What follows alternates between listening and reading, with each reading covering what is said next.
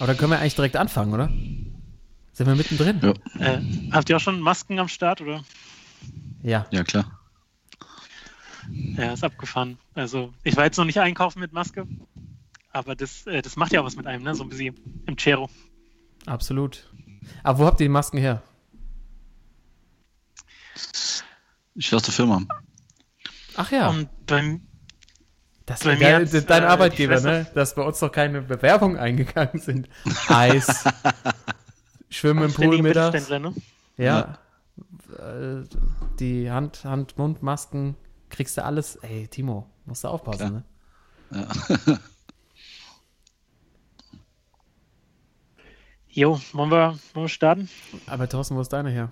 Wir sind, ich hab schon, ich nehme schon auf. Ah, bist du, schon ach direkt so, weitermachen. ja, es geht ja, es geht ja Schlag auf Schlag. Ja, warum nicht? Äh, War ein guter Auftakt.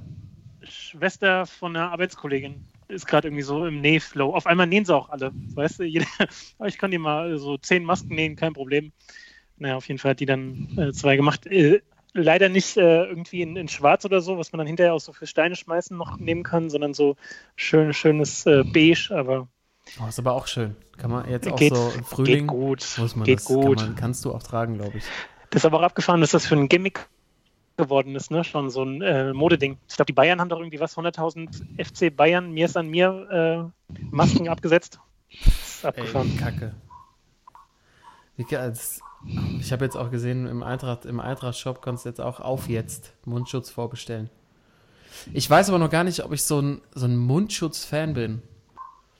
Also, ich finde das äh, sinnvoll, das zu tragen, aber ich habe bei vielen Leuten den Eindruck, dass die halt dann auf die Abstandsregeln komplett scheißen. Ja, genau, jetzt geht alles. Ey, wirklich so eine Oma neulich beim Einkaufen, wirklich komplett äh, Risikogruppe, würde ich jetzt mal sagen, ohne ihr zu nahe treten zu wollen. Die hing wirklich so über den Eierverpackungen, hat zwar einen, hat, hat halt Mundschutz auf und hat jede Packung einzeln aufgemacht, um zu gucken, ob was da für Eier drin sind. Und die Leute auch so, wenn die, je mehr die irgendwie Handschuhe und Mundschutz anhaben, wird erstmal schön wieder Obst und Gemüse durchgewühlt. So, was soll der Scheiß? Also würden die, glaube ich, nicht machen, wenn die eben keinen Schutz anhätten. Oh, 100 pro sicher. Das ist halt wirklich so, ja, irgendwie so zwei, zweischneidig, die ganze Nummer. Weil man irgendwie. Ich ein bisschen- ja, Entschuldigung. Ich finde ich es eigentlich immer ganz lustig, vielleicht auch ein bisschen assi gerade in der Zeit, aber ich finde es immer ganz lustig, wenn du äh, in irgendwelchen Gängen bist beim Einkaufen. Und es gibt ja immer die Leute, die so wirklich äh, schon fast panisch sind und wirklich diese Abstandsregel wirklich so mit fünf Meter abhalt, äh, Ja. einschalten wollen. die, die dann Und irgendwie du- in Brokkoli springen, ey. So mit dem Ja, Fos genau. Fosbury-Flop übers Regal drüber. Und äh, der, Gang, der Gang aber irgendwie nur drei Meter breit ist und die wirklich an die vorbei wollen und sagen aber nichts. Und dann äh, wollen die wirklich links vorbei und ich mache mir da mal einen Spaß raus und schieb dann den Wagen so ein bisschen weiter links und dann ein bisschen weiter rechts. Aber Timo, ich glaube, das ist dein Fußballentzug. Machst die linke Aber Seite zu. Machst die linke Bahn zu. Ja, und, und es gibt natürlich auch die die einfach komplett drauf scheißen, ne? Die, Ja. die, sind, die sind genauso schlimm. Also die dann Ja. wirklich so einfach übermitten so durch und sagen so, ja, das ist sowieso alles. Ihr könnt mir gar nichts. Ja, die gehen dann so raus sagen, was macht denn das Flugzeug da oben hier? Das sind Chemtrails. Sehe ich doch. Jetzt Wetter, jetzt Wetter geändert, die Leute sollen zu Hause bleiben jetzt. Das Wetter war erst gut gemacht, damit man rausgeht oder sagt so, ja, Vitamin D kriege ich rein, aber nö, sollen sie zu Hause bleiben. Und dann wird natürlich Regen angeschaltet, ist klar. Das ist eine größere Macht, die dahinter steht. Was ist das für ein geiles Aussie-Bashing jetzt? Alter? Ja, okay. Tut mir leid. Die, die, verhalten sich ja, die verhalten sich ja komplett konform. Da ist ja gar nichts. Da ist ja gar nichts. Die haben ja nichts da drüben. Nix haben sie, ja. Nee, aber auf der anderen Seite werde ich, werde ich heute, ähm, werde ich heute einen, wie du schon gesagt hast, Ossi heute groß abfeiern. Deshalb darf ich das, glaube ich. Ein Ossi abfeiern, Ah, also, ja, ja. ja, klar. Sportsman.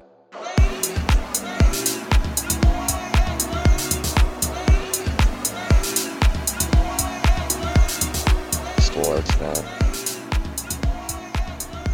Ähm, aber vielleicht, äh, es war ja, wir haben einfach, wir haben einfach locker heute mal ange angefangen, schon mal aufgezeichnet, so reinkommen. Passt auch zu meinem Getränk heute. Ich habe so einen feinen, feinen Rosé am Start. Ähm, passt einfach gut, gut zum heutigen Abend nochmal die Sonne genießen, wie man das halt so macht, ne? Ich hatte einmal in der, im Türkei-Urlaub, war auch so, der, der Russe bedient ja doch das ein oder andere Klischee, ne? Gerade so in so einem All-In-Club, weißt du?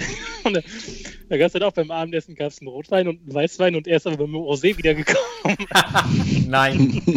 Schön gemischt, Ja, oder man was? muss, ja, man muss flexibel sein. Wenn die, wenn die Frau dann äh, ein Rosé verlangt, ey, dann ist der, der reiche Russe gefordert, ey. Klassisches Mischgetränk. oh Mann, Alter. Boah. Ja, jetzt erstmal Rotwein in den Kühlschrank stellen. Der muss ja morgen kalt sein, wenn die Gäste kommen. auch, auch schön. Aber liebe Zuhörer, nicht, dass ihr denkt, dass wir heute der kulinarische Podcast sind. Es geht natürlich heute, wie immer, um unser Lieblingsthema und euer Lieblingsthema, den Sport. Auch in diesen Zeiten haben wir immer die wichtigsten Themen am Start, die wir sind ja auch, haben wir uns ja auf die Fahne geschrieben, der Ratgeber. Ähm, Timo, was machen wir heute eigentlich so? Was haben wir noch so vor? Wir machen heute wieder unser, hauptsächlich eigentlich unser Bracket. Mhm. Ich habe noch nachher eine kleine Diskussion, äh, weil ich würde einfach gerne mal wieder gerne über den echten Fußball diskutieren. Ich habe eine kleine äh, eine Frage an euch, wie ihr das seht. Ja. Äh, weiß nicht, was ihr vorhabt noch, aber das sind so meine wichtigen Punkte heute. Das ist schon eine Frage, ist gut. Wir können kurz äh, Saisonstart äh, generell, also Bundesliga einmal, aber dann zum Beispiel gab es jetzt heute auch beim, beim Basketball eine Entscheidung, wie es bei denen weitergehen soll. Oh, habe ich gar nicht. Ich habe es heute Morgen gehört, dass sie entscheiden wollen. Ich weiß es noch nicht. Heb's dir bitte auf für später. Damit ich, damit ich ganz unverbraucht da reingehen kann. Okay. Und äh, die Jordan-Doku können wir nochmal anpacken. Sehr gut. Ja, ich habe Hast ja du sie gesagt- gesehen, Karl? Nee, ich habe es noch nicht geschafft. Alter, ich was ist da los? Ja, ich habe ein bisschen andere Lebensumstände als ihr. ihr Ja, wenn die Kleine im Bett ist abends, dann schön nochmal eine Stunde MJ. ja. Ja? das krieg ich schon noch hin. Das krieg ich schon noch hin, keine Angst. Okay. Es war ein bisschen viel los letzte Woche, deshalb. Ja, aber das will man auch nicht so äh, wegbingen, ne? Das will man irgendwie. Ja, ich Dann in weiß Ruhe auch nicht. gucken. Jetzt kommen ja auch die Regentage. Mhm. Ich habe zumindest schon mal das iPad aktiviert. Ich habe gerade noch ein sehr, sehr gutes Buch, was ich zu Ende lesen möchte. Und Auch dann, gut. Und dann, äh, ich habe ich das hier schon empfohlen eigentlich? Der Boxer. Ich mach's einfach mal. Ich bin fast fertig. Jungs, äh, oder auch liebe Zuhörer, große Empfehlung von mir. Ähm, es geht um den, äh, den das Ghetto in, warte mal, Warschau, Polen. Nee, nicht Quatsch, nicht das Ghetto. Das geht um eine quasi eine jüdische Mafia äh, in Mhm. Warschau Mhm. in Zeiten des Umbruchs in Europa im Rahmen des Zweiten Weltkriegs. Und Mhm. es ist quasi eine Mischung aus Mafia-Geschichte. Es spielt auch ein Teil davon äh, im Box-Gym. Ähm, sau gut geschrieben, macht viel Spaß. Der Boxer, ich, den, ich habe es gerade nicht hier. Der, der Titel es ist ein schwer auszusprechender polnischer Name. Vorname und Nachname schwer auszusprechen. Wojciech oder so. Ähm, Mit. Gu- Wirklich, wirklich. Ich musste beim Lesen viel an dich denken, Toto. Ich glaube, das ist genau dein Ding. Ich habe es tatsächlich auch schon gelesen. Hast du schon gelesen? Und wie fandst du Ja, es? ja, und ich kann dir nur zustimmen. Also, ja, ein Traum, oder? gutes Ding, ja. Ja, Auf jeden okay. Fall. Und dann steigen wir heute liter nicht kulinarisch, sondern literarisch an. Ja, Wahnsinn, Leute. Ähm, aber wenn wir schon beim Thema sind, dann kann ich mein, mein, mein Punkt jetzt mal raushauen. Ja, ich habe es ja schon angekündigt, erst hier Hard, Hardcore Aussie-Bashing wollte ich natürlich so nicht machen, aber ja, Klischee bedient. Äh, Toto, das fällt einem ja dann auch immer leicht, ne? Auch, du hast ja auch den, den Russen aus dem Urlaub rausgeholt. Äh, die Klischees kann man ja leicht darauf aufspringen. Aber ich habe ähm, einen Boxer. Ja, es ist, es war diese Woche in den Medien. 25 Jahre ist es her. Ihr wisst, um wen es geht. Natürlich Axel Schulz. Unseren Sportsmann, äh, ich glaube, in der, einer der ersten Folgen schon hart abgefeiert. Ich glaube, die Folge hieß auch Eis Schulz oder so. Und es ging auch um den, glaube ich, damals auch ein bisschen um den Formenkampf. Der ist, hat sich jetzt zum 25. Mal, also 25 Jahre äh, ist es her, dass ähm, Axel Schulz in Las Vegas gegen George Foreman geboxt hat. Äh, habt ihr was von der Berichterstattung darüber mitbekommen? Das ist jetzt meine wichtige Frage, weil äh, es gibt einen ganz tollen Vergleich, was man hier nebeneinander legen kann. Ja. Ja, ähm, also ich habe groß mitgekriegt, wie, äh, wie Bild.de irgendwie den Kampf George Foreman gegen Axel Schulz, der jetzt irgendwie vor 25 Jahren war, äh, irgendwie aufbereitet hat und auch Interviews hat und alles. Und äh, ich habe mir ja auch den Kampf nochmal auf YouTube nochmal reingezogen. Und ist schon, ist schon, ist schon bös verarscht worden, ne? Ist übelst verarscht worden. Also ähm, ich glaube, der ESPN-Experte damals hatte Schulz 117 zu 11, also mit sechs Runden vorne. Ähm, aber Axel hatte dann verloren gegen George Foreman und äh, aber selber fand ich sehr sympathisch. Selber sagt er, äh, es war mir klar, dass ich verloren habe, weil ich habe ihn nicht umgehauen. Ne?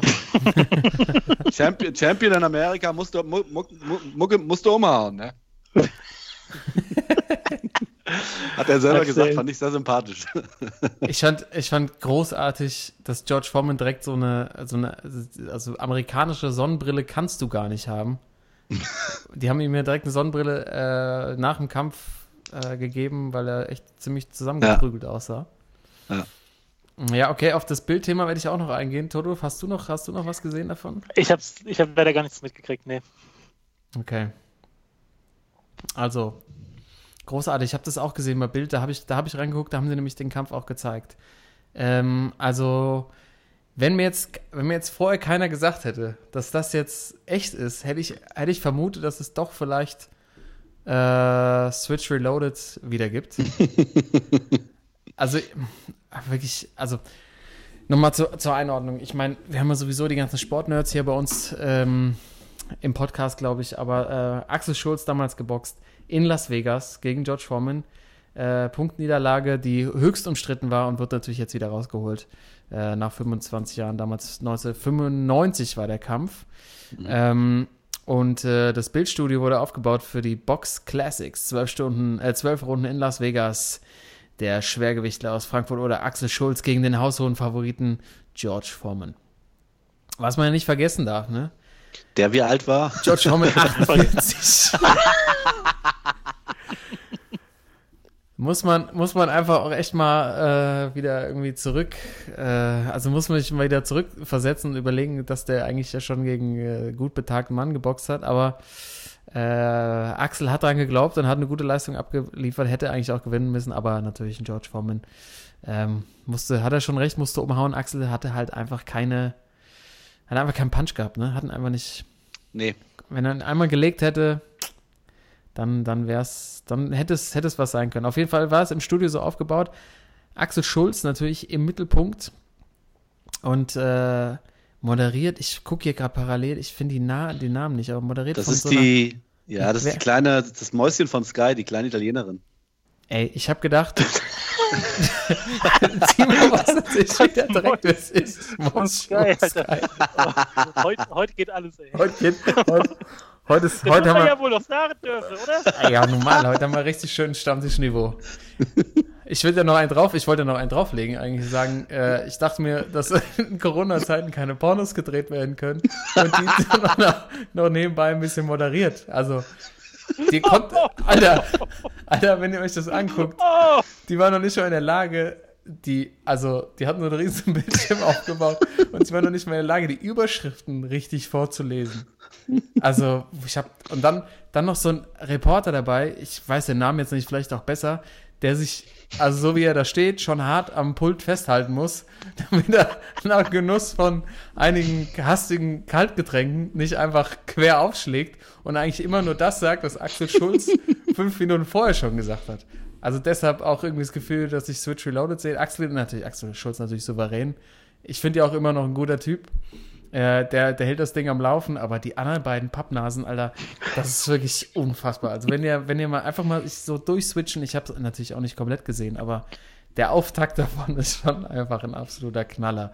Also das kann ich euch empfehlen. Ich glaube, äh, liebe Zuhörer, wenn ihr eingebt, einfach irgendwie Bild.de und Axel Schulz, gibt das Ganze nochmal in der, in der, in der kompletten in der kompletten, äh, kompletten zwölf Runden mit Auftakt und Axel Schulz natürlich feiert sich selber ab, wie, wie trainiert er damals war. Also wirklich ähm, eigentlich so zum Entertainment ähm, ganz witzig. Ich glaube, ich glaube, wenn man die, das, das die komplette Zeit äh, reinzieht, dann kannst du nicht mehr schlafen. So, aber es macht Spaß. Und dann als Gegenprogramm und das wirklich gut aufbereitet, natürlich wie immer eine Quelle, die ich äh, jedem ans Herzen lege, eine NDR-Doku. Äh, es gibt ja auch die super Sport-Dokus, aber es ist eine NDR-Doku, 25 Jahre George Foreman gegen Axel Schulz. Ähm, halbe Stunde bei YouTube zu finden, äh, sensationell. Oh, die muss ich mal angucken. Also von vorne bis hinten, es wird äh, aufgearbeitet, wie es zu dem Kampf kam. Ähm, man sieht Szenen aus dem, aus dem Kampf. Das Einzige, was sie hätten lassen können, ist Till Schweiger immer zwischendrin als Kumpel von Axel Schulz einblenden, der dann auch noch was dazu sagt. Das hätten sie echt, den hätten sie echt rauslassen Shit. können, der, Axel, äh, der Tilly so. Äh, ja, gut, der kennt sie alle. Und ähm, also auch nochmal sein Werdegang. Äh, Manfred Wolke als Trainer, der ja mittlerweile irgendwie schwer erkrankt ist ähm, und deshalb nicht als Original ähm, dabei ist, aber ja, der, ist- der dieser Scherzer, dieser legendäre Sportjournalist von der FAZ, ähm, auch viele Boxkämpfe betreut, der auch nochmal die Original-Scorecard sich irgendwie unter den Nagel gerissen hat. Geil. Bilder aus dem Flugzeug von Axel Schulz. Ähm, und am Schluss, absolut legendär natürlich, äh, unser Lieblingsboxtrainer kommt auch drin vor. Oh, Uli. Uli Wegner. Ja. Gerade Reha hat einen Oberschenkelhalsbruch und kann natürlich nicht interviewt werden in der Klinik aufgrund von Corona. Kommt einfach auf Krücken auf dem Parkplatz gegenüber und gibt einfach mal locker das Interview. Also alleine deshalb lohnt sich schon. Ja, ich hab immer gesagt, also Axel war für mich immer der Beste gewesen, der war ein Kampftechniker, ja. Und Manfred hat ihn richtig gut eingestellt auf den Kampf und dann war er richtig gut gewesen. Also, meine Empfehlung natürlich, äh, die Links äh, poste. Ich weiß gar nicht, ob ich das vom Bild unbedingt posten will. Äh, mach's wenn- nicht. äh, Ich glaube, ich lasse das. Also, Sportclub Story, genauso heißt es immer bei der NDR, die Sport. ja, das ist sehr gut. Sehr, sehr gut. Brutal geile Doku, halbe Stunde, der Kampf nochmal perfekt einsortiert. Auch die Frage, ob vielleicht die Niederlage am Ende besser für ihn war, für seine Popularität in Deutschland. Auch Bilder zu sehen, wie der nach Frankfurt oder zurückkommt nach dem Mhm. Kampf. Alter, komplett volle Ja. Hütte. Also, Gefeiert. Ja. ähm, meine, meine Empfehlung für die Corona-Tage und äh, schön, dass es, dass wir mal Axel Schulz wieder haben, weil ich irgendwie, ich finde, der Typ, der zieht das so durch, der ist irgendwie so im Reinen mit sich, äh, obwohl die Karriere irgendwie hätte, alle so sagen, ja, der Titel fehlt, aber irgendwie, irgendwie ähm, sehr sympathisch und dachte ich, das war die Achse, die Los, Los, äh, Los Schulzos, Los Schulzos für mich.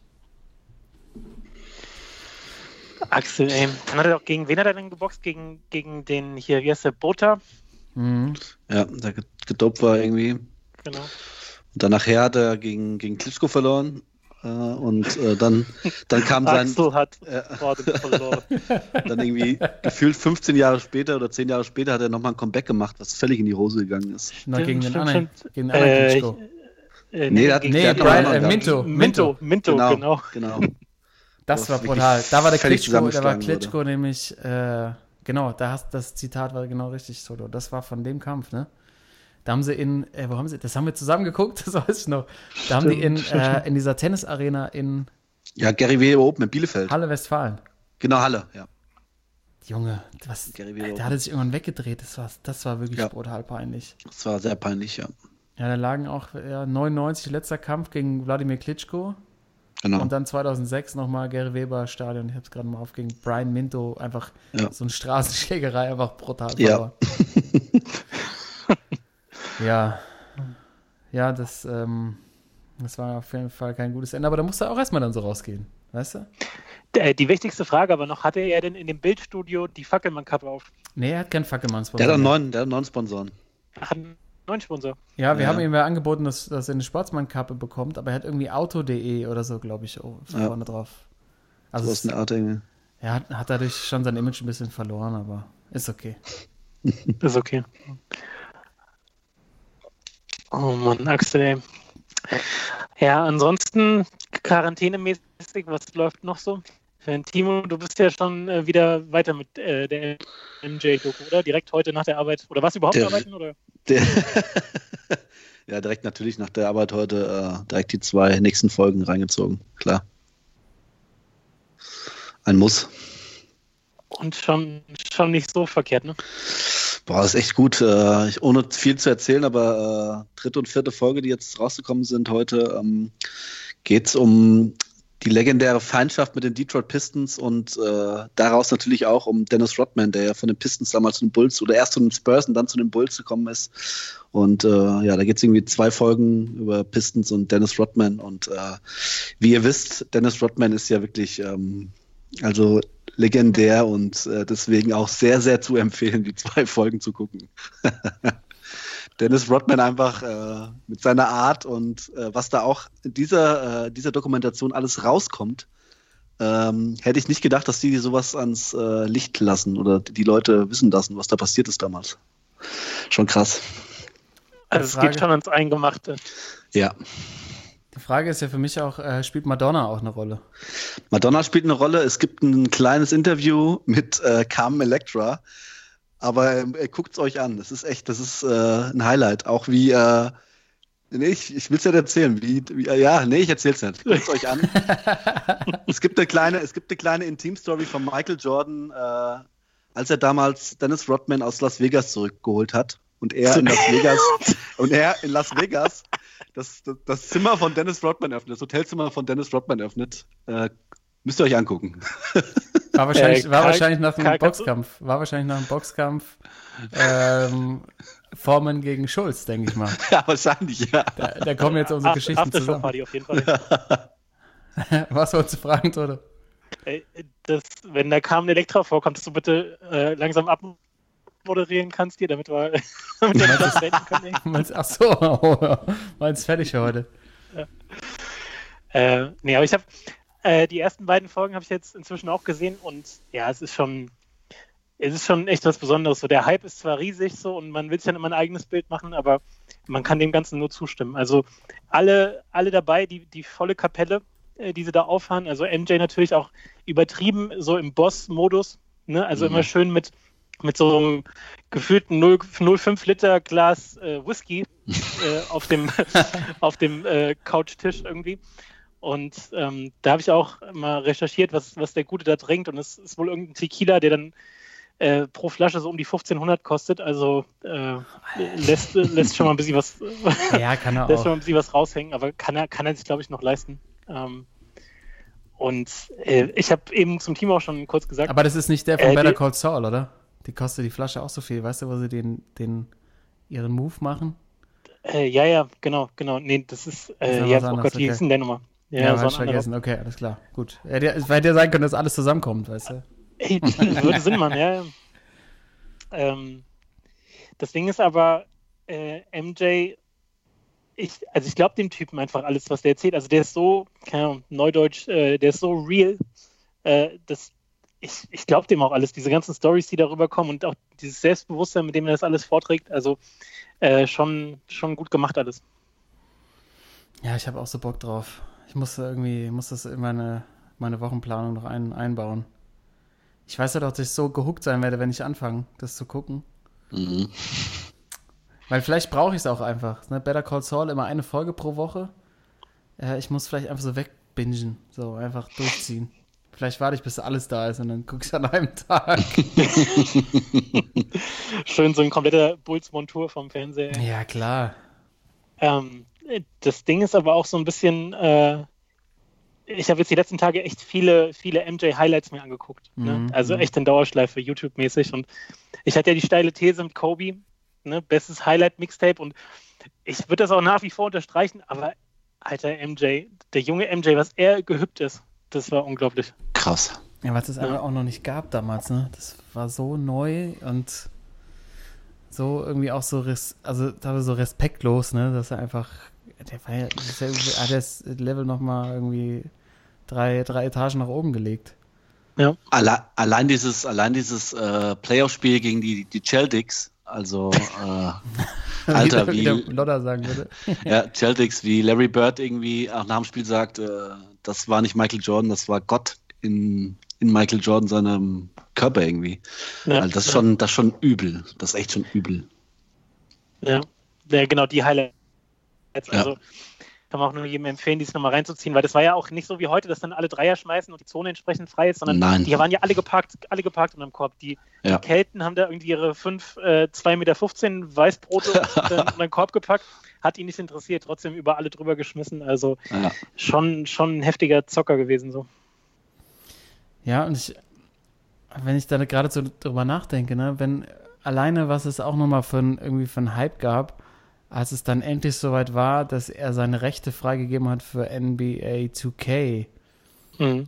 Ähm, Ja. als, als es war immer, der war immer Nummer 99, es war klar, dass Jordan ist, durfte aber nie so aussehen. Und ich glaube, bei NBA 2K11 Mhm. war es dann, alle, ging es alles nur um Jordan. Du konntest seine Würfe nachspielen, seine Saisons und so. Und ich weiß noch, was, also es war, da, wie wir beide durchgedreht sind, dass es dann endlich gab. Und dann war halt Ja. Jordan vorne drauf und man hat halt, man konnte endlich mit MJ spielen. Allein in einem, einfach weil es, also es war einfach ja nur ein Computerspiel am Ende, aber irre.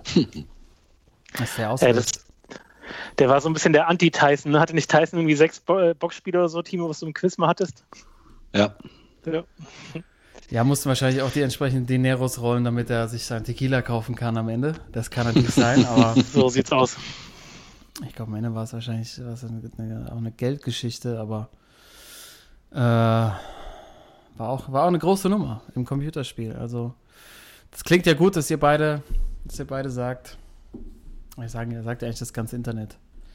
Ja. Diese Doku rettet uns die NBA-freie Zeit.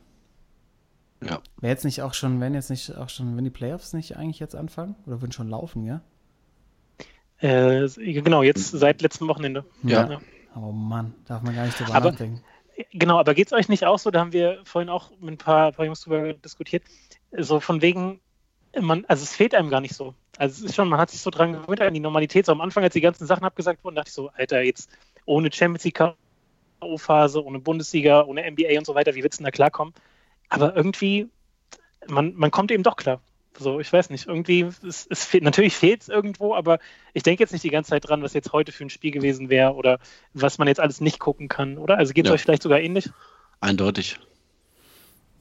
Ja, ich finde ich es ganz spannend, wie das alles so ein bisschen wieder sich wieder so einordnet, wie eigentlich unwichtig das alles ist. Ne? Also muss man, ich meine, wir sind da schon unser ganzes Leben irgendwie drin und es ist natürlich, wenn das wieder losgeht, ist man auch schon am Start, aber ich weiß nicht, ob das vielleicht sogar bei, bei mir langfristige Folgen hat, dass ich mir so denke, so, ja, dass, dass man da irgendwie so viel Energie reingesteckt hat ähm, und ja, auch die ganze Situation jetzt mit, wir haben ja letzte Woche schon darüber gesprochen, dass die Bundesliga wieder losgehen soll. Finde ich eigentlich, ich finde es eigentlich, ich finde es nicht gut. Also ich, ich würde mir das auch nicht angucken, auch ohne Fans nicht. Das ist dann einfach nicht mehr das Spiel.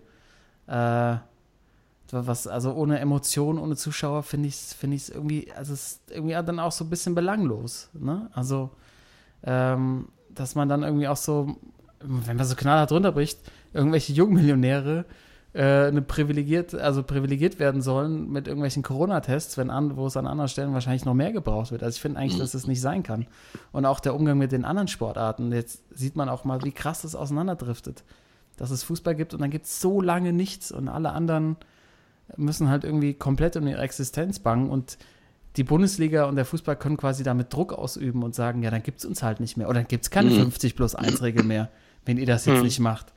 So, und was die Ja. für eine politische Macht auch haben und so, das ist vielleicht alles ein, keine Ahnung, ein paar Runden zu weit gedreht worden, die ganze Nummer. Ähm, äh, und also ich habe ich hab das auch gar nicht mehr am Zettel, was jetzt irgendwie für Spiele gewesen wären, weil das jetzt eigentlich, das ist jetzt gerade nicht wirklich relevant, finde ich, in der, in der Zeit. Ja, das stimmt.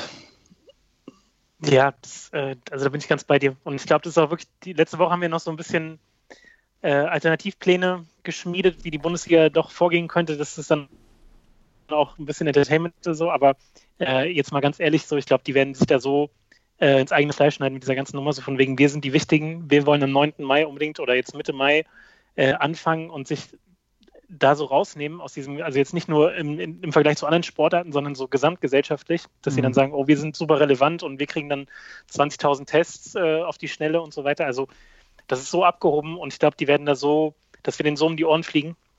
Und äh, eine Alternative ist ja, ich hatte es ja vorhin schon mal angedeutet, kurz äh, beim Basketball, wie die jetzt vorgehen. Ähm, es kann sogar sein, dass die uns gehört haben letzte Woche.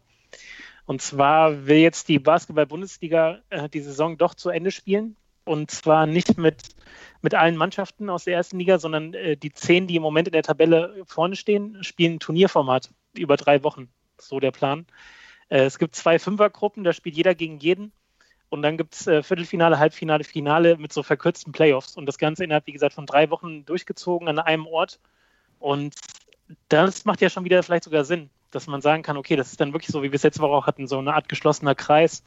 Die sind irgendwie gemeinsam untergebracht. Da sind dann ja die Entertainment-Anknüpfungspunkte, ne, auf die wir hingewiesen haben. Aber im Grunde dass die dann sagen, okay, wir haben ein Konzept, einen Plan, dass wir nicht jetzt das Ganze so durchboxen wollen, als wäre nichts gewesen, sondern uns halt anpassen.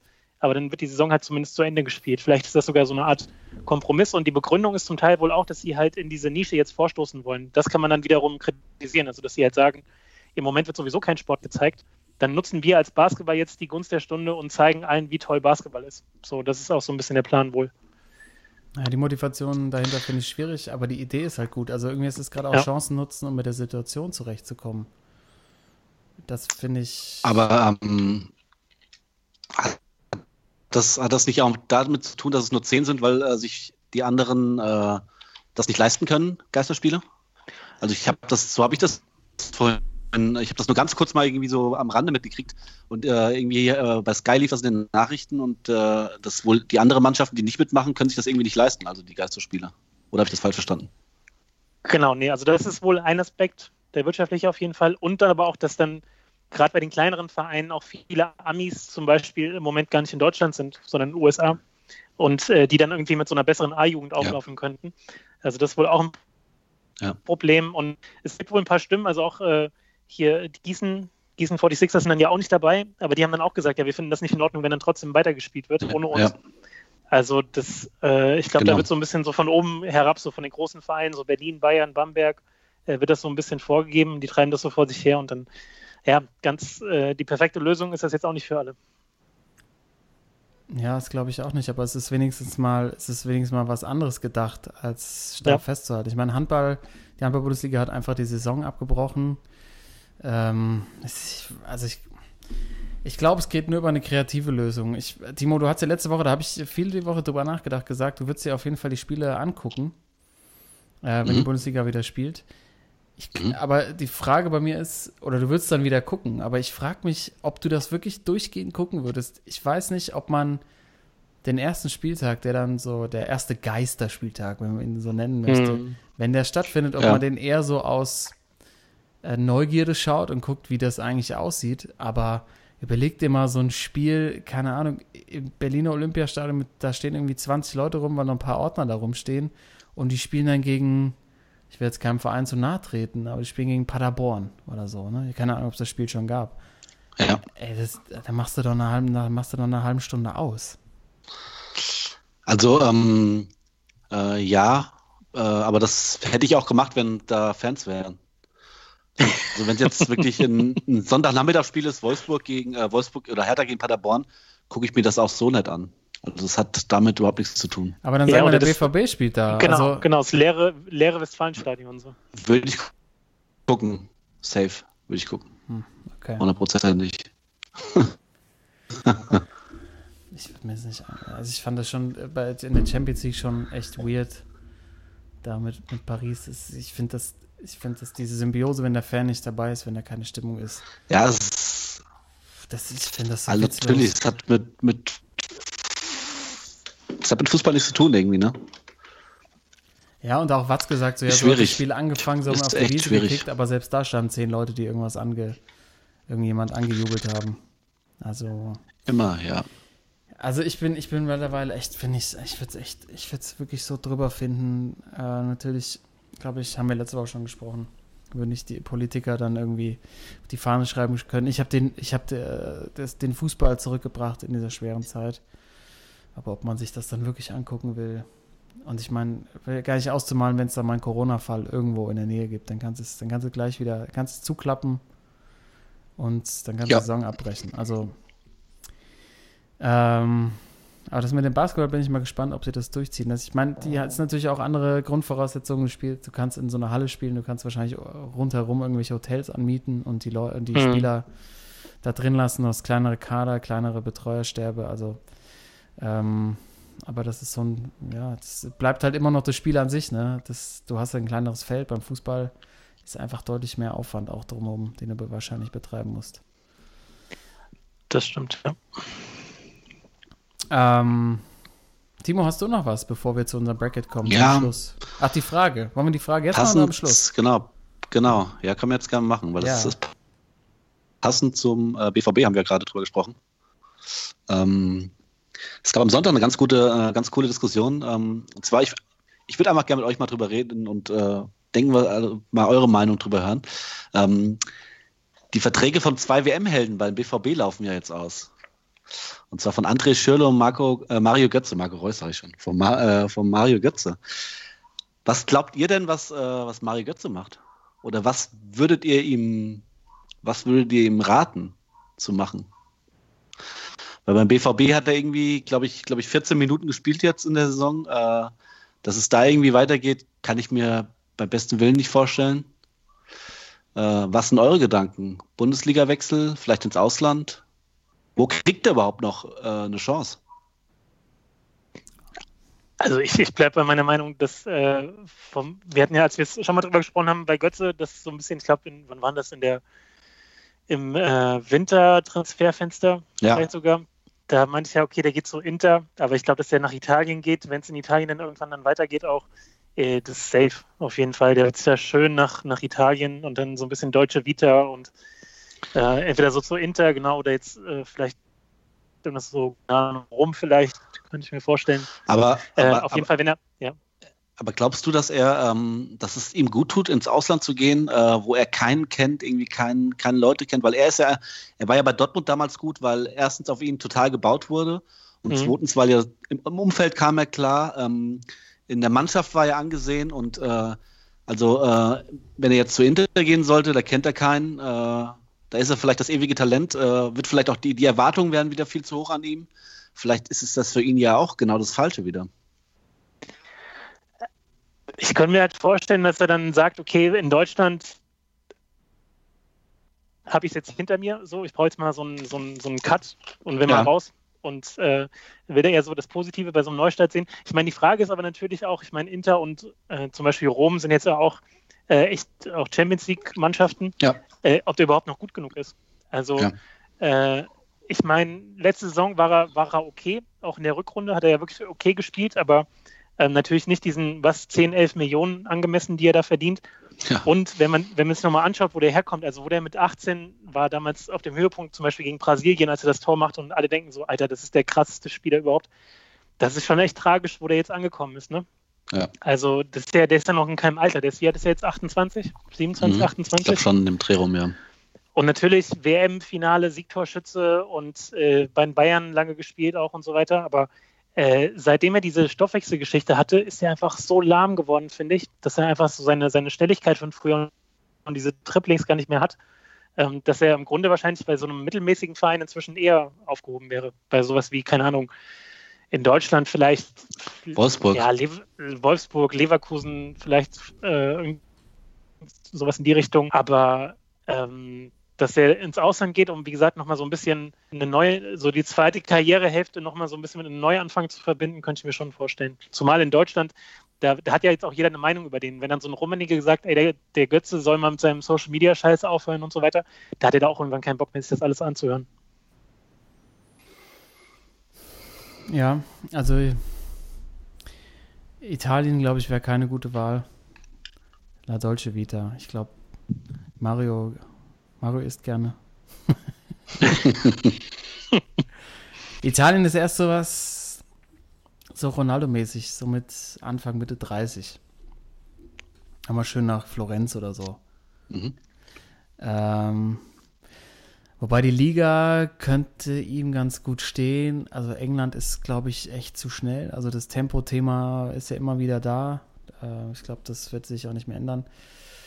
Spanien wüsste ich jetzt nicht, wo er hingehen könnte. Ähm, also ich glaube, Barcelona, Real wäre wär nichts. Also es wird er, glaube ich, nicht mehr packen.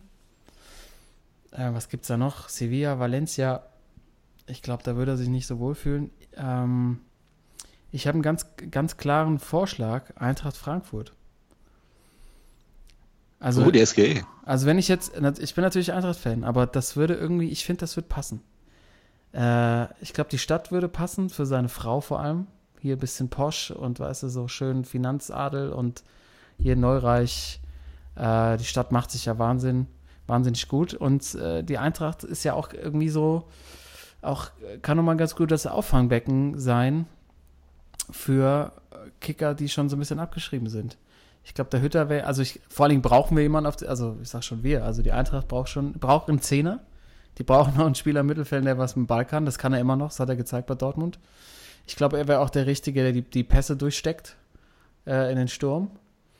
Ähm, und wenn man jetzt zum Beispiel die Geschichte sich anguckt von äh, Freddy Bobic, der ja von Stuttgart kam und alle gesagt haben, was wollt er mit dem? Ich äh, inklusive. Ähm, und der ja wirklich einen wahnsinnigen Job macht, glaube ich, dass, dass das für Götze nochmal ein Umfeld sein könnte, in dem man so wächst. So, das kann ich mir vorstellen. Wenn der hier nochmal, wenn er nochmal Bock hat, Mhm. ähm, kann ich mir das gut vorstellen. Auch so der, der Ort an sich, auch so Frankfurt ja auch ein bisschen Image wechselt, so weltweiter Club.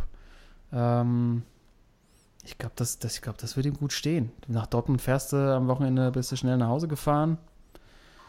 Ähm, jetzt mal ohne Scheiß. Also es ist wirklich der, der, der erste Verein, auch glaube ich, wenn ich nicht Frankfurt-Fan wäre, der mir so einfallen würde, muss ich vorstellen, das wäre ein Riesenhype, wenn der kommt.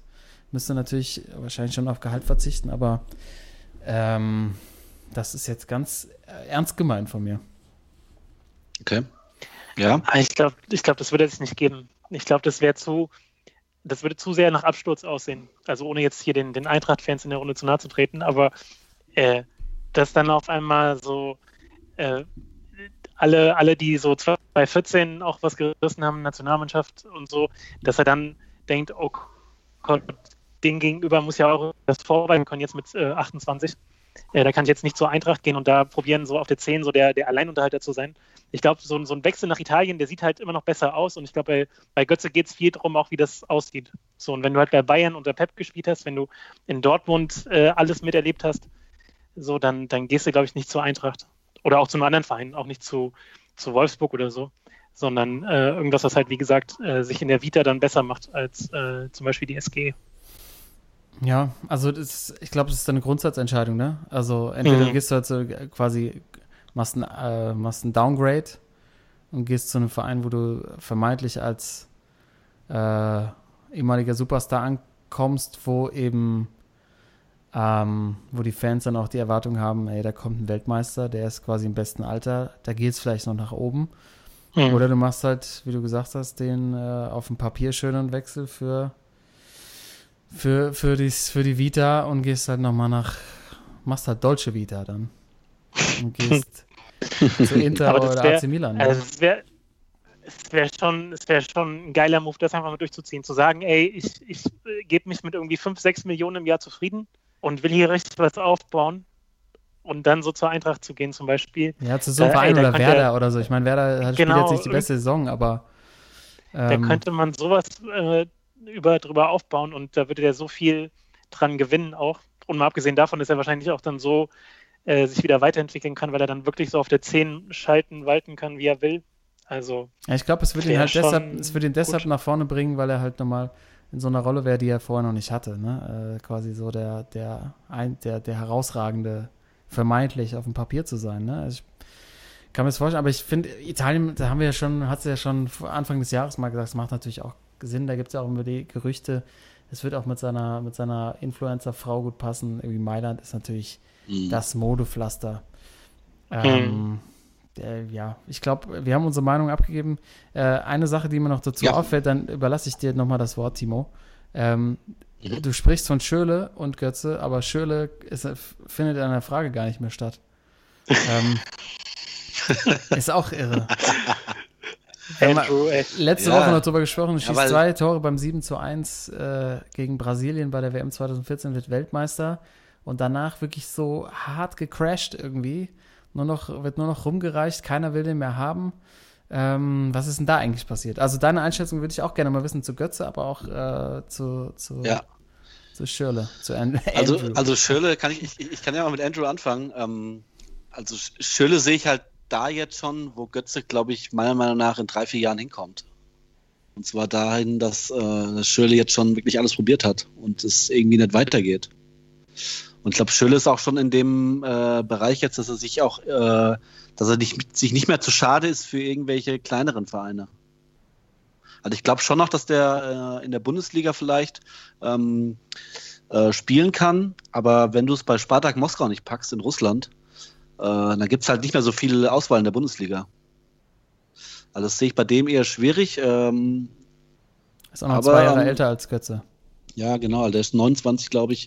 Und ähm, also jetzt eher für mich ein Spieler, der so beim Verein in der Mitte bis hinteren Tabellenhälfte vielleicht nochmal äh, durchstarten könnte. Und äh, bei Mario Götze sehe ich es, äh, äh, das erste, was halt mir dazu einfällt, ist, ähm, der Junge ist mit, mit 17 und 18 in die Bundesliga gekommen. Und äh, ich glaube tatsächlich, dass die, dass die Haltbarkeitsdauer von so einem Bundesligaspieler sich komplett geändert hat. Ne?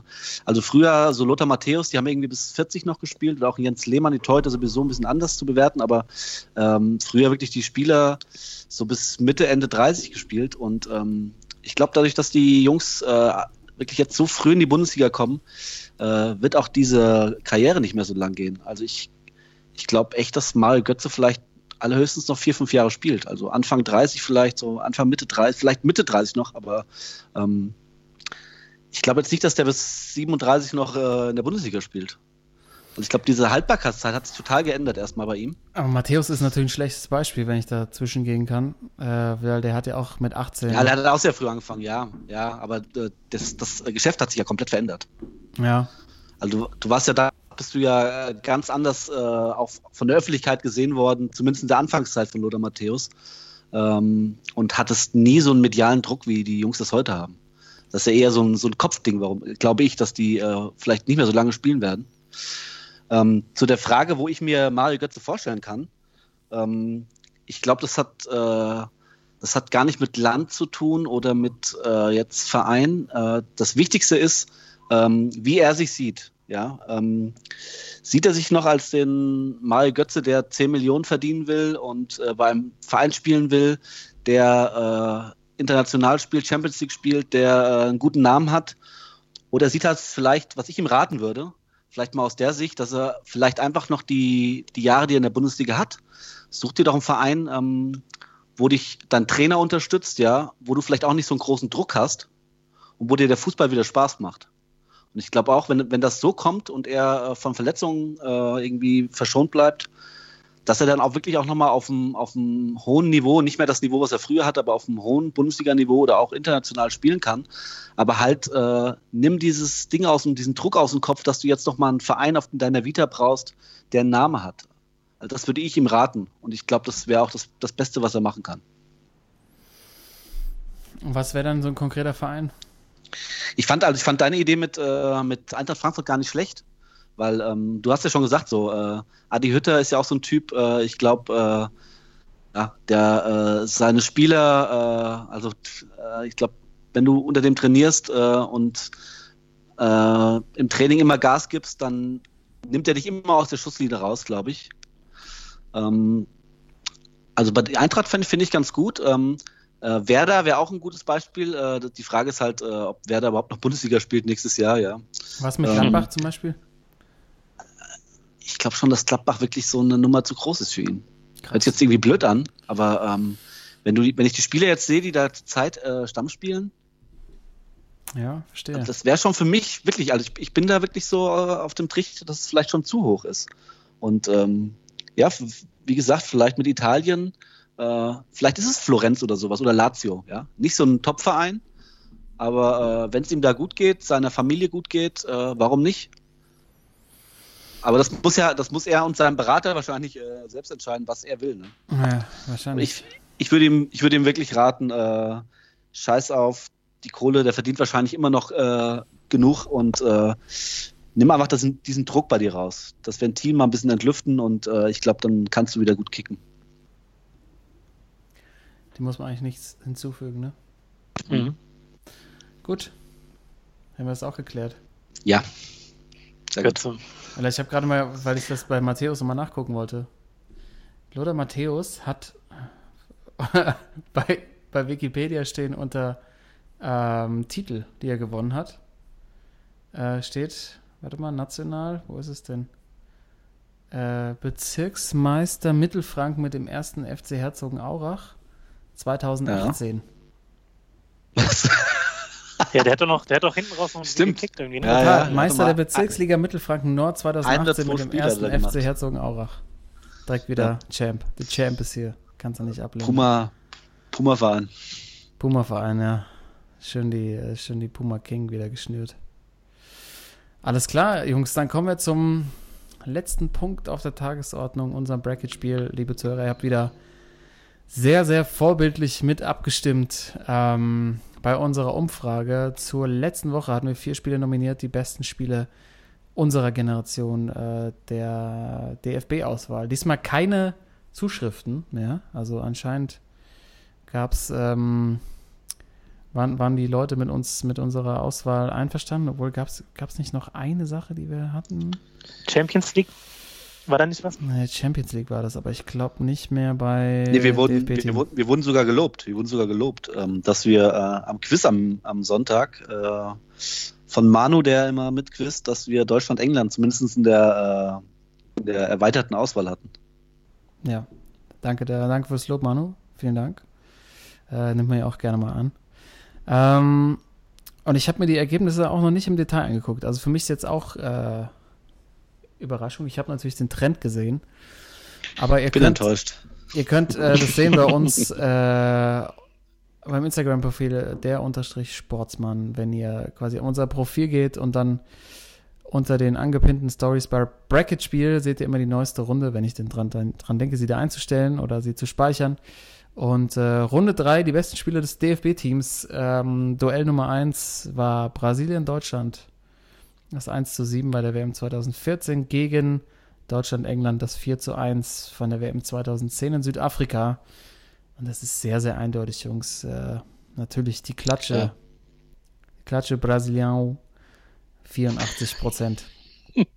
Ganz eindeutig. Eine Runde weiter, das Spiel. Und auch ja eins, eins unserer absoluten Top-Favoriten für die gesamte, äh, für das gesamte Bracket. Äh, setzt sich ja. souverän durch. Und dann hatten wir noch das zweite Spiel Deutschland, Argentinien 5 zu 3, WM 2006 gegen Deutschland, äh, tritt an gegen Deutschland, Jugoslawien 4 zu 1 von der WM 90. Und es war genau so eindeutig auch mit 84 Prozent setzt sich Deutschland Argentinien durch. Das legendäre Elfmeterschießen in Berlin mit dem Spickzettel. Ähm, also zwei ganz klare Siege hier in der Runde. Timo, bitte eintragen in unser Bracket. Äh, und heute schließen wir mit äh, Runde 4 ab. Ähm, bis es ähm, dann äh, nächste Woche gibt es dann die K.O.-Duelle kategorieübergreifend. Ähm, heute noch unsere letzte Kategorie Spiele anderer Nationalmannschaften, also ohne deutsche Beteiligung. Ähm, hat jeder von uns wieder vier Spiele rausgesucht, äh, die wir hier einmal vorstellen, wir uns wieder auf vier Stück einigen und die euch dann wieder zur Abstimmung rausgeben. Yes. Ähm, und ich glaube, weil es ein bisschen länger dauert, weil das doch eher außergewöhnliche Spiele sind, würde ich äh, sagen, Timo, erzähl doch mal, was du da so hast. ja, außergewöhnlich sind halt äh, die Spiele, die mir, die mir hängen geblieben sind. Ähm, ich fange mal mit dem, mit dem Ältesten an. Und zwar ähm, gehe ich da zurück. Ähm, 1988 EM oder was? Ey? Nein, die EM 2000 bin ich. EM 2000 ähm, und zwar ins Jan-Breidel-Stadion. Und zwar geht es da um Jugoslawien gegen Spanien. Die Jugos schon der. Jugoslawien gab es da noch als äh, eigenständiges Land. Ähm, und es äh, war das letzte Gruppenspiel in der Gruppe C. Ähm, und die Spanier haben das auf äh, verrückte Weise 4 zu 3 gewonnen. Ähm, also, ich mal gucken, wer mitgespielt hat bei den Spaniern, die man kennt. Raúl natürlich, äh, Gaisca Mendieta, äh, Pep Guardiola natürlich, äh, Mitchell Salgado, äh, im Tor Santiago Canizares und äh, bei den Jugos äh, Savo Milosevic, äh, Stojkovic, äh, Jokanovic, oh hier, dann äh, Komjenovic, Karl. Sagt dir wahrscheinlich was? Ja, klar. Slobodan Komjenovic von der Eintracht. Sensationell, ey. Und ähm, es war halt so, dass die Spanier gewinnen mussten, um, äh, um weiterzukommen.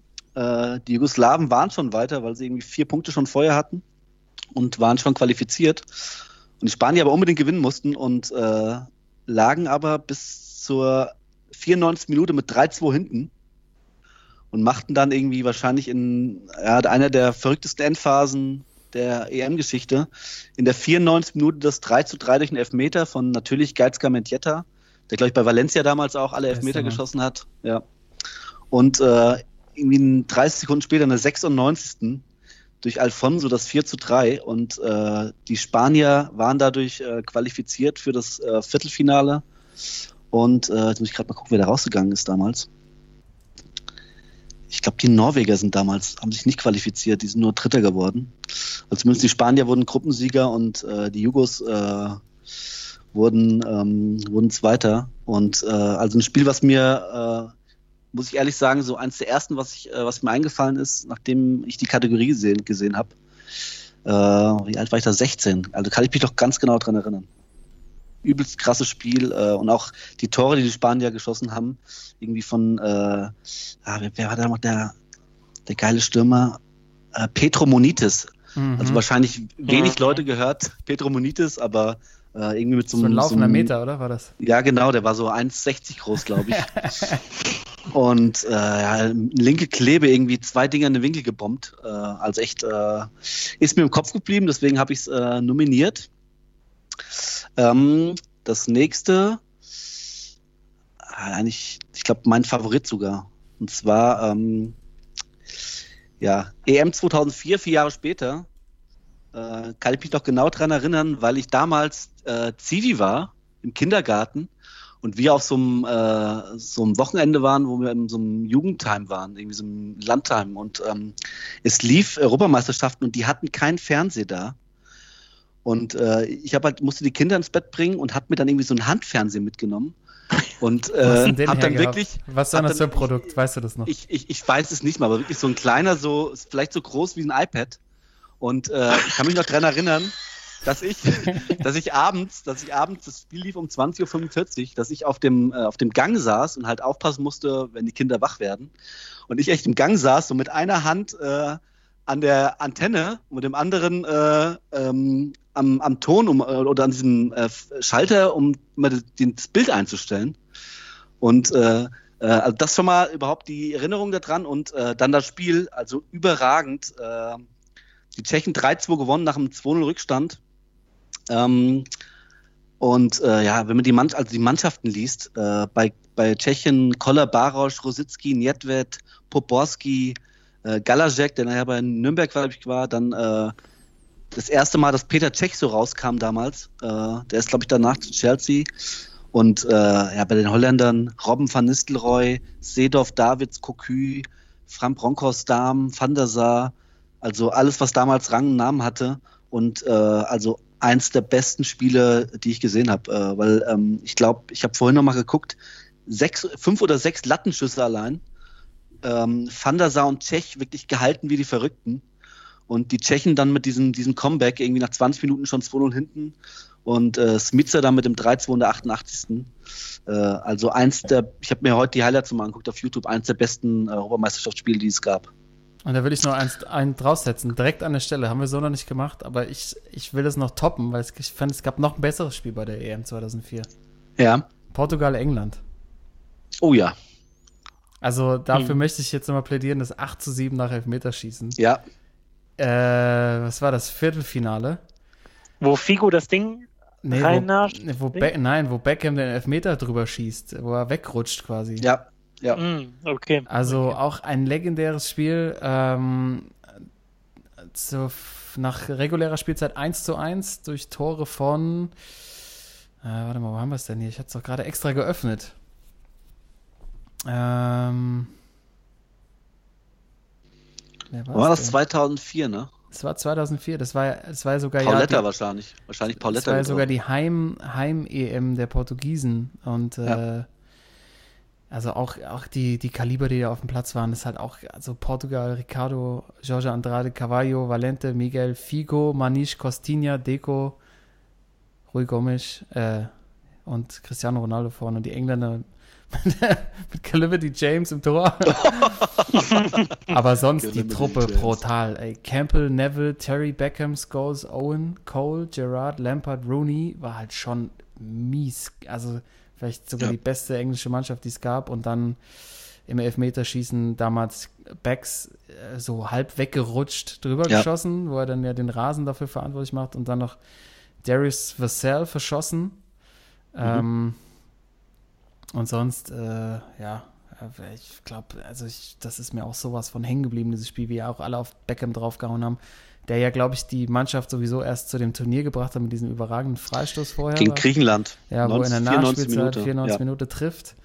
Ähm, und dann die Engländer ein super Turnier spielen und dann, ähm, dann auch kurz davor sind, den, äh, ja, den, den, den Gastgeber rauszuschmeißen. Also das fand ich fast sogar noch fast noch geiler. Hier die, jetzt da die Torschütze. War das, war das nicht auch so, dass, äh, sorry, aber dass Ricardo äh, ohne Handschuhe dann gehalten hat?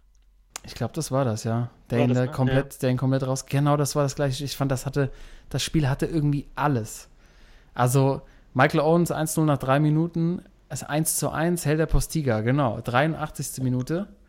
Also kurz vor Schluss, äh, Portugiesen retten sich, dann schießen sie Rui Costa, Mhm. macht es äh, 2 zu 1 in der 111. und Frankie Lampard in der 115. dann zum Ausgleich zum 2-2 und dann Elfmeterschießen. Äh, 8 zu 7. Irres Spiel. Guckt euch das auch nochmal an. Also, wenn wir jetzt keine Entscheidung treffen können, ähm, da plädiere ich auch für. Aber das, das ganze Turnier war irgendwie, da waren schon ein paar, paar Schmankerl dabei. Also, das, das äh, meine erste Nominierung. Okay. Ähm, dann äh, gehe ich nochmal zu vier Jahre weiter und ich habe wieder die Tschechen. Diesmal allerdings ähm, verlieren sie gegen die Türken. Äh, und zwar EM 2008, äh, Gruppe A damals letztes Spiel. Äh, äh, beide Mannschaften können noch weiterkommen und äh, die Tschechen führen ziemlich äh, souverän durch Jan Koller und Jaroslav Plagil bis zur 75. Minute. Ähm, da macht Ada Turan das 1 zu 2. Ähm, und in der 87 und 89 macht Nihat das 2 zu 2 und 3 zu 2. Damit die Tschechen, die als damals auch 2008 schon so Geheimfavorit waren, äh, ausgeschieden in der Gruppe und Türken weiter. Aber für mich auch ähm, eine Wahl, weil ähm, dieses Spiel gibt es auf YouTube mit türkischem Kommentar.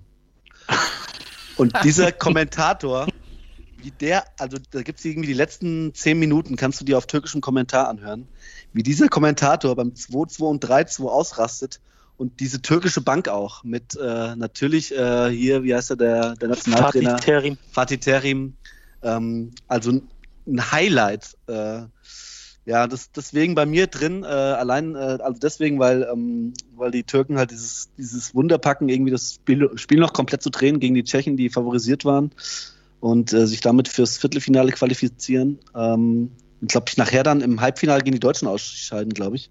Geiles Spiel auch, Fipsi, ja. Wo Fipsi. Philipp Lahm das 4-2 macht, glaube ich. Ein Bildausfall. Genau, mit dem Bildausfall. Und äh, aber auch für mir, von mir eine Wahl äh, aufgrund des YouTube-Kommentars, die letzten zehn Minuten vom türkischen Kommentator. Das ist ein Highlight. Das ist ein Highlight. Man weiß ja, wie die, wie die, äh, wie die Türken schon äh, dabei sind, aber dieser Typ, der übertrifft alles. Also bitte, bitte posten, Timo. Ja, Ich jetzt Und dann, äh, Hintergrund nicht. Ne? Haben wir ja. jetzt, können wir jetzt nicht mit ein, in die Wertung einfließen lassen gerade. Nee, leider nicht. Ähm, natürlich nicht. Äh, aber äh, sehr gutes Spiel und dann, äh, ja, das letzte, was mir so ein bisschen hängen geblieben ist, äh, ich bin halt so ein bisschen turnieraffin. Ich bin äh, jetzt bei der WM 2018. Das 3-3 Portugal gegen Spanien war schon, war schon episch irgendwie, fand ich. Äh, natürlich Ronaldo, der drei Tore macht, noch diesen, diesen Freistoß in der 88. Ja. Wie er den reinhaut noch, ne? Mhm. Und äh, die Spanier auch äh, mit Diego Costa, das eine Tor, wo er sich irgendwie durch den kompletten Strafraum wühlt. Also so Kotscher-mäßig fast schon. Ja, Mann, wirklich, äh, natürlich am Anfang, äh, das glaub, ne, bei der ersten Ballaktion äh, spielt er schon so ein bisschen faul mit seinem Ellenbogen irgendwie, aber das ist halt so Diego Costa-like. Aber wie er sich dann durch den, durch den Strafraum wühlt und äh, das andere Tor von Nacho zum 3 zu 2 für die Spanier auch ein Alter. übelster, Mhm. übelster Schuss, irgendwie Pfosten, Pfosten und dann rein.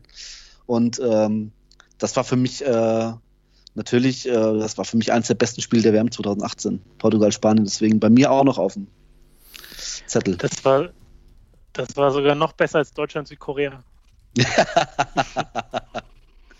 Hm. Also ich äh, habe die Wahl, get- äh, meine Wahl äh, liegt bei ähm, der WM, äh, EM 2000, Jugoslawien, Spanien 3 zu 4, EM 2004, Niederlande, Tschechien 2 zu 3, äh, EM 2008, Türkei, Tschechien 3 zu 2 und die WM 2018, Portugal, Spanien 3 zu 3.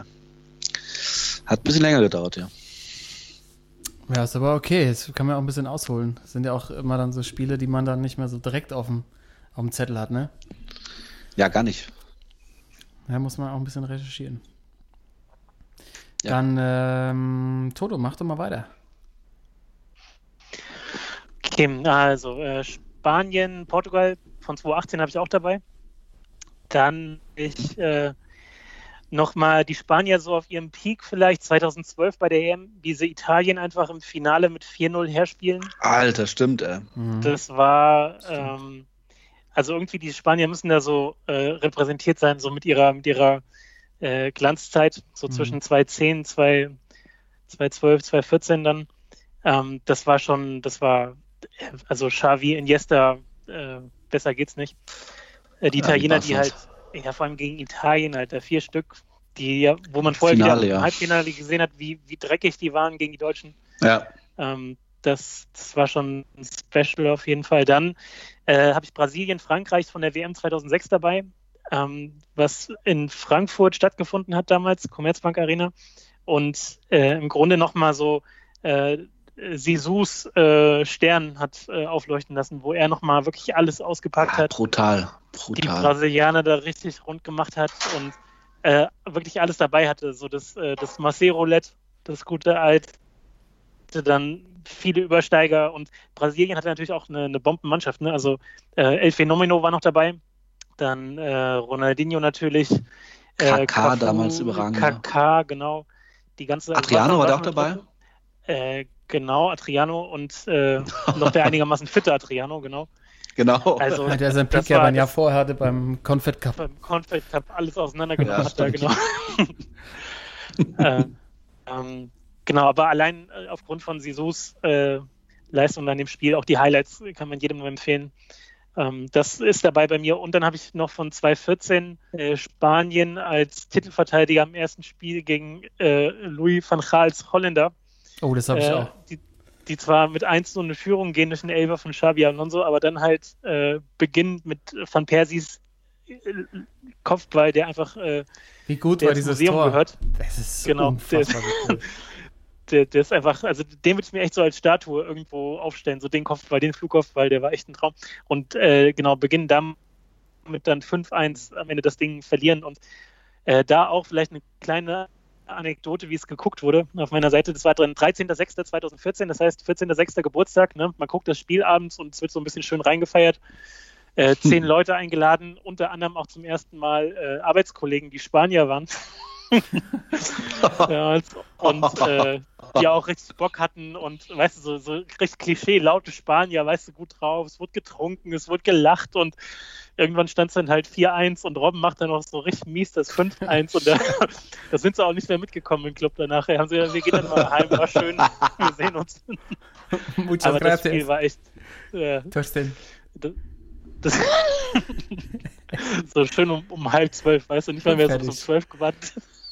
Ja, Ja, das ist immer gefährlich, wenn man das kombiniert. Das kann nämlich in die Hose gehen. kann, kann in die Hose gehen, ne? Genau, also das, das die, die Auswahl. Schöne Auswahl. Also die, ähm, die, das Spiel habe ich auch. Dieses 5 zu 1. Ähm, ich glaube, es war auch das erste Spiel der Gruppe damals, ne? Genau. Der amtierende Weltmeister und kriegt halt so komplett die Naht. Irgendwie alle so, ja, die Spanier, Spanier sind noch, noch stärker als vor vier Jahren und Ja. noch gewachsen und dann kriegen die so einen drauf. Äh, und dann, äh, was war, was war, 2014 war das, ne? Ja. Nee. Genau. Deutschland, doch. 2014. Die Weltmeister geworden sind. Tatsächlich, ja. Gegen wen sind die Holländer dann? Wie weit sind die Holländer 2014 gekommen? Ich habe es gar nicht mehr auf dem Schirm. Egal. Sind die denn nicht gegen Chile oder so irgendwie raus? Ja, so stimmt, so, ein, so gegen diese Mannschaften, die sich irgendwie so jedes Spiel wieder zu einer neuen Höchstleistung, die Südamerikaner so Ja. durchgeschleppt haben. U Uruguay, Chile. Super. Waren die Holländer nicht im Halbfinale gegen Argentinien? Ja, ich glaube die sogar schon. im Halbfinale? Ja. Ich habe es überhaupt nicht mehr am Schirm, ich meine aber schon. Ja, das war. Das Ich mein schon, ja, die waren im Halbfinale. Sachen vergisst einfach. hm. Hast du, völlig, hast du völlig recht. Ja, meine ich schon. Ja, hast völlig recht. Ähm, und dann habe ich es ja eben schon angesprochen, ich hatte, habe auf jeden Fall Portugal, England das 8 zu 7. Das sind meine zwei, die ich äh, schon äh, mich festgenagelt habe. Dann für mich irgendwie entscheidendes Spiel, auch äh, überragend, also auch Sisu natürlich beteiligt und die Brasilianer. WM-Finale 98. Oh ja. ist bei mir irgendwie immer noch sehr, sehr präsent. Also war komplett, komplett auf Frankreichs Seite, aber alle vorher noch gesagt, ja gut, die Brasilianer, das ist schon, die musste erstmal schlagen und Zidane ja auch bei weitem noch nicht der Superstar, der ist später, also in dem Spiel eigentlich geworden. Ne? Also äh, hat dann das Spiel an sich gerissen, macht zwei Tore, äh, die gewinnen das Spiel 3 zu 0. Äh, Emmanuel Petit noch in der 93. Minute. Ähm, aber Zidane da einfach vorne weg marschiert und auch die Stories vorm Spiel, dass Ronaldo ja irgendwie nicht klar war, ob er spielen kann und irgendwie angeblich ja nicht gefunden wurde. Also ganz, ganz strange Zusammensetzung. Ähm, aber die, ja, da auch die Brasilianer, die Mannschaft, äh, Tafarel am Tor, Cafu, Baiano, Aldair, Roberto Carlos, ey, Leonardo, Dunga, Cesar Sampaio, Rivaldo, Ronaldo, Bebeto im Sturm. Ey, ich musste auch erstmal schlagen, ne? als amtierende Weltmeister damals ja auch. Ähm, das ist meine Darf dritte- Ja? Darf ich dazu eine kleine Anekdote erzählen? Ja, klar. Ähm, ähm, wahrscheinlich nimmt das mir jetzt übel, aber ich, ich nenne keinen Namen. Ähm, ich habe mit meinem Kumpel von mir, äh, was Wochenende haben wir so eine, per Skype so eine Quiz, ein bisschen Quiz gemacht, ein bisschen gequizt, so fußballmäßig. Und ähm, es kam die Frage von mir, eigentlich so eine Ein-Sterne-Frage. Wo war denn die WM 1998? Und ich bin wirklich, also ich habe echt, das war so Fremdschämen, ja. weil die Antwort war in Uruguay. Ey, wenn nichts mehr geht, immer Uruguay. Alter. Und es gab, es Ja. gab wirklich den Tipp noch von mir, dass, äh, dass auch der, äh, dass der, dass der, Der Gastgeber, auch, Gastgeber, Gastgeber auch das, äh, ja, gewonnen hat auch und äh, eine kleine Anekdote nur. Ich will jetzt keinen Namen nennen, aber Muss, muss man auf jeden Fall hier nochmal da. Muss, What muss, ja noch fuck? mal, muss ja nochmal schön auflaufen lassen, ist ganz wichtig. ja, natürlich. Ähm, ja, aber Uruguay ist eigentlich vermeintlich immer die richtige Antwort, wenn es irgendwie um WM in den 30er oder 40er In 30ern, Jahren geht. ja. Genau. immer, immer, auf, äh, immer auf Uruguay gehen. Ich finde einfach immer noch krass, dass Henri das im Finale nicht gespielt hat, ne? Ja. Das ist auf der Bank, ja. Skandal eigentlich. Okay, das Spiel Nummer drei von mir. Und dann bin ich so ein bisschen hin und her gerissen. Ich wollte ja eigentlich. Ich wollte ja eigentlich wieder die Brasilianer nehmen. Mm, Mhm. Aus dem Jahr 94 gegen Schweden. Boah, Alter, die Schweden, äh. Ja, also es war ja auf dem Weg zum Titel. Äh, die, Schwe äh, die Brasilianer gewinnen damals das Halbfinale 1 zu 0, aber ich habe diese schwedische Mannschaft, ich, gut, da war ich acht oder so, ne? Da war ich acht, ja. Ich habe die so hart abgefeiert. Das war diese Truppe. Ja, Ähm, also allein Henrik Larsson mit seinen Dreads vorne drin. Kenneth Ja. Anderson, Thomas Ken Brolin, Anderson. Ähm, Thomas Ach. Ravelli im Tor, glaube ich, ne? Ravelli im Tor. Mhm. Patrick Andersen, Innenverteidiger, auch später ja äh, Bundesliga-Legende. Ähm, auch so eine, so eine zusammengefühlt, keine Mannschaft, so eine skandinavische Mannschaft, die keiner so richtig auf dem Zettel hatte. Und dann äh, im Halbfinale, kann ich mich erinnern, waren sie eigentlich besser als Brasilien Ja. und hatten wirklich so ein paar Konterchancen. Ähm, Martin Daly natürlich im Sturm, äh, im Sturm war ja auch großer, großer Fan gewesen. Und äh, da macht Romario, glaube ich, ganz abgezockt in der 80. das Tor. Ähm, das Spiel hängt mir irgendwie noch drin, aber ich weiß nicht mehr, ich konnte es mir nicht mehr angucken, ob das wirklich spielerisch irgendwie gut war, aber ähm, Oh, WM 94 war halt, WM 94 war wirklich äh, spielerisch unterstes Niveau. Äh, aber, aber du hast schon recht, so die, also die Brasilianer war schon die bessere Mannschaft, aber halt nicht so spielerisch überragend. Aber die Schweden und äh, ich glaube damals auch die Rumänen, die haben echt äh, richtig geil gespielt die damals. Bulgaren, bei Mhm. der WM. Die Bulgaren. Ja, die? Rumänen auch, die, die Rumänen auch. Nee, die Rumänen auch. ja, stimmt, die Rumänen Rumänen, mit die, ihrem, haben, mit die ihrem sind gegen Schweden blond gefärbten Haaren. Ja, Ja. stimmt. Mit, Ei, Mit Hachi, Ha- mit Georgi Hachi damals. Monteano, Ja. Popescu und äh, die Genau. Bulgaren natürlich mit äh, Joda Letschkow. Letschkow und Christus, Christus Deutschkow. ja. Ähm, aber Robert, also da für mich ja bei dem Turnier mein großer Held Roberto Baggio eigentlich überragend, verschießt den entscheidenden, äh, verschießt den entscheidenden Elfmeter Ja. im Finale. Aber irgendwie dieses Schwedenspiel habe ich, das war auch irgendwie im Frankreich-Urlaub auf so einem kleinen Fernsehen. Das ist, sind ja auch immer die Momente, wo man es guckt, wie der Toto auch gerade schon gesagt hat. Ähm, ich würde es aber vielleicht euch überlassen. Mir ist noch eine andere, ich habe wirklich komplett nicht vorher geguckt und die Spiele, die mir wieder in den Sinn kamen, und das ist ein Spiel auch von der WM 98, Spanien gegen Nigeria. Könnt ihr euch daran erinnern? 3-3, ne? 2 zu 3.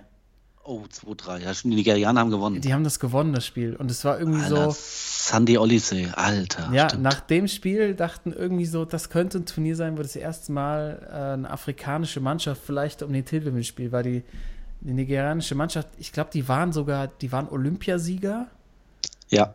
und äh, die Mannschaft, ich habe natürlich JJ Okocha auf der 10, aber da hat Taribo West mitgespielt, Sandy Oliseh, Finity George, Victor Wie George, Ekpeba. Victor Ikpeba, ja. Äh, hinten auch Babayaro, auch un unfassbar guter Verteidiger. Ich glaube, in Frankreich lange gespielt. Und ähm, haben dann Spanien rausgekickt. Ich, auch so ein, so ein Eigentor von Subisareta, der Torwart von Spanien, der sich irgendwie den Ball selber reinboxt. Ähm, Ja. Sandy Olise, glaube ich, mit so einem, wieder so einem 30-Meter-Strahl in Giebel rein. Und ähm, ich, das war sogar das entscheidende Tor. Bei Spanien treffen Hierro und Raúl. Mhm. Und äh, Spanien führt sogar 2-1. Und dann äh, drehen die Nigerianer das Spiel um. Und es war irgendwie, das fand ich, fand ich eine faszinierende Mannschaft damals, die, die Nigerianer. Also würde ich es fast euch ein bisschen überlassen. Ähm, aber ich tendiere irgendwie eher zu dem Spiel. Ich bin, äh, ich bin da völlig bei dir, weil ähm, man sollte auch mal eine, eine afrikanische Mannschaft zur Auswahl irgendwie haben. Dass die wenigstens in der Vorauswahl sind. Deswegen würde ich da mit dir gehen, Spanien gegen Nigeria. Ja, okay, dann nehmen wir Ja. das. Dann nehme ich das. Gut. Aber wir müssen uns da trotzdem noch einigen. Genau. Und was noch dazu kommt, was ich gerade sehe, bei Spanien gegen Nigeria hieß der Linienrichter Fernando Torres. Nein. Hat's gemacht, ja, hinterher. Sehe ich gerade. Geil. El Nino. äh, naja, also ich meine, wir haben ja im Grunde schon Überschneidungen bei Spanien, Niederlande, das 1-5 und bei Portugal, Spanien 3-3. Richtig. Ja. Wollen wir die schon mal schon mal äh, als Safe nehmen? Eingeloggt. Eingeloggt, okay. Gut. Äh, dann fand ich eben bei den, bei den älter, älteren EM-Spielen, hier vor allem 2004, also Portugal, England, jetzt, wo du es nochmal erzählt hast, das war schon, das, das war schon was. Also, äh, wie du sagst, die ganze Dramatik rundherum, die ganze Story, also da könnte ich auf jeden Fall mich sehr gut mit anfreunden, genauso wie mit äh, Niederlande, Tschechien. Weil das hatte ich auch nicht mehr so präsent, aber eben als du davon erzählt hattest, Timo, Ja. sind halt diese einzelnen Szenen wiedergekommen, auch der Spielverlauf, dass die halt erst 2-0 führen, äh, die Holländer dann das 3-2 am Ende und dann diese goldene Generation der Tschechen, so mit Nedved, äh, Milan Baroš und so weiter. Das war ja schon auch eine, eine feine Truppe. Also Ja. äh, da hätte ich mit beiden Spielen äh, überhaupt keine Probleme. Mhm. Ja, und jetzt haben wir natürlich die Pattsituation, dass Timo wahrscheinlich seins nehmen will und ich meins. Oder wir nehmen beide. Dann haben wir doch vier. Können wir von mir aus auch machen.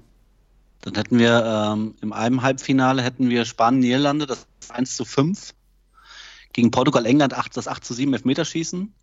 Und im anderen Halbfinale Portugal, Spanien das 3 zu 3 gegen Niederlande, Tschechien 2 zu 3, weil dann hätten wir auch keine Überschneidung von irgendwie Nationen gegeneinander.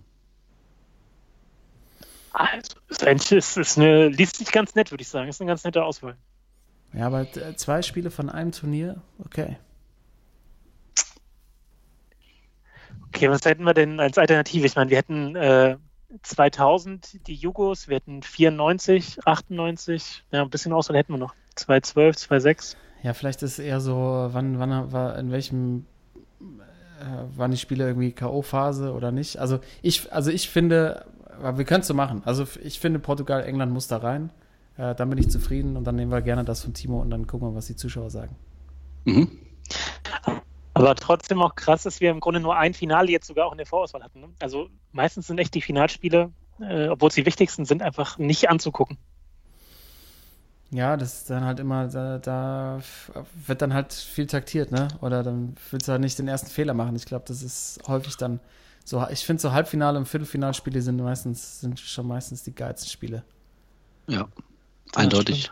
Obwohl, äh, im Nachhinein, wenn ich überlege so, ähm, äh, ist es EM 2000, glaube ich, Frankreich gegen äh, Italien, war natürlich auch ein Knaller, ne? Mit dem, Ja. mit dem Silber-Goal, ey. Boah, das war schon ein gutes Finale. ja. Ja. das war schon ein gutes, ein gutes Finale. War, war doch ein Golden Goal, Stimmt, Golden Goal, Entschuldigung. hattest du doch im Quiz. Ja, Genau, Golden Goal. Alter, ich gucke mir parallel gerade nochmal diese Highlights an von Nigeria gegen Spanien. Dieser Dropkick von Sunday Olise zum, zum Das ist total geil, ne? Alter. Ja. Das ist ja eine geile Mannschaft, das war. Schön JJ auch mit, der, mit den platinblonden Haaren. Ey, krasse Mannschaft. Das habe ich sie abgefeiert. Immer Hacke Spitze und Ja. lockeres Bällchen Ja, gespielt. der Afrikaner, ne? Er lacht. Ja, sicherlich. Ja, Gut, dann machen wir es hier zu. Das nächste Klischee wird hier auch schön, schön zum Schluss nochmal ein Seitfallzieher versucht. Geil. Geil, das war einfach, die habe ich so gefeiert, die Mannschaft. Ah, herrlich. Äh, ja, ich, ich glaube, wir haben einige Links zu posten und äh, ihr habt wieder abzustimmen, liebe Zuschauer, äh, Zuhörer. Bin schon bei Zuschauer. Greife ich vor, Timo. Zuschauer haben wir mittwochs, 20 Uhr, Quiztime. Vollkommen richtig. Kannst du schon einen kleinen Ausblick geben? Was gibt's? Es gibt wieder äh, allerlei. Ich gucke mal meine Fragen. Ich habe ähm, natürlich wieder Fußball dabei. Ähm, ich habe Tennis diesmal dabei. Formel 1 ist dabei. Ähm, Müssen wir eigentlich mal Kai Ebel einladen, würde ich sagen. boah, dann so ein bisschen ähm, äh, Geschichte nicht, aber so ein bisschen ja, Geschichte. Das, wie kann man das bestanden? Ja, doch schon ein Ja, bisschen schon äh, er Erdkunde, so ein bisschen Erdkunde dabei. Ah, jetzt. Und, Stadt, und Land, Fluss äh, oder was? Also le letzte Frage schon mal, sage ich schon mal, äh, ein Highlight. Regelkunde im Fußball. Ach du Highlight. Scheiße. Highlight. Ja, okay. Alles klar. Dann äh, hole ich nochmal mein DFB-Regelbuch raus und muss ja nicht komplett auflaufen, weil am Schluss ist ja meistens dann einer von uns beiden dran. Also, schon mal vorbereiten, Toto, ne? Das wird, das wird, wird knifflig. Wird auswendig gelernt sein, auf jeden Fall. Machen wir so. Gut, dann haben wir die nächste Runde, äh, quasi die nächste Vorrunde definiert und dann ähm, guckt euch auf jeden Fall die Highlights nochmal alle an. Ich äh, ziehe mir jetzt auf jeden Fall Portugal, England nochmal rein. Diese portugiesischen Trikots mit, der, Länge. mit dieser Nummer in der Mitte im Kreis. Alter, was, was für Ja. geile Spieler da auf dem Platz waren. Stimmt. Das war schon, das war schon spielerisch, war das schon echt krass. Es, es ist, ein, ist ein Favorit, den habe ich vorher nicht so auf dem Schirm gehabt, aber kommt jetzt für mich richtig raus. Sports. Ähm, Guckt euch mal an. Wir hören uns nächste Woche wieder. Bis dahin. Adios. Ciao. Ciao. Sportsman.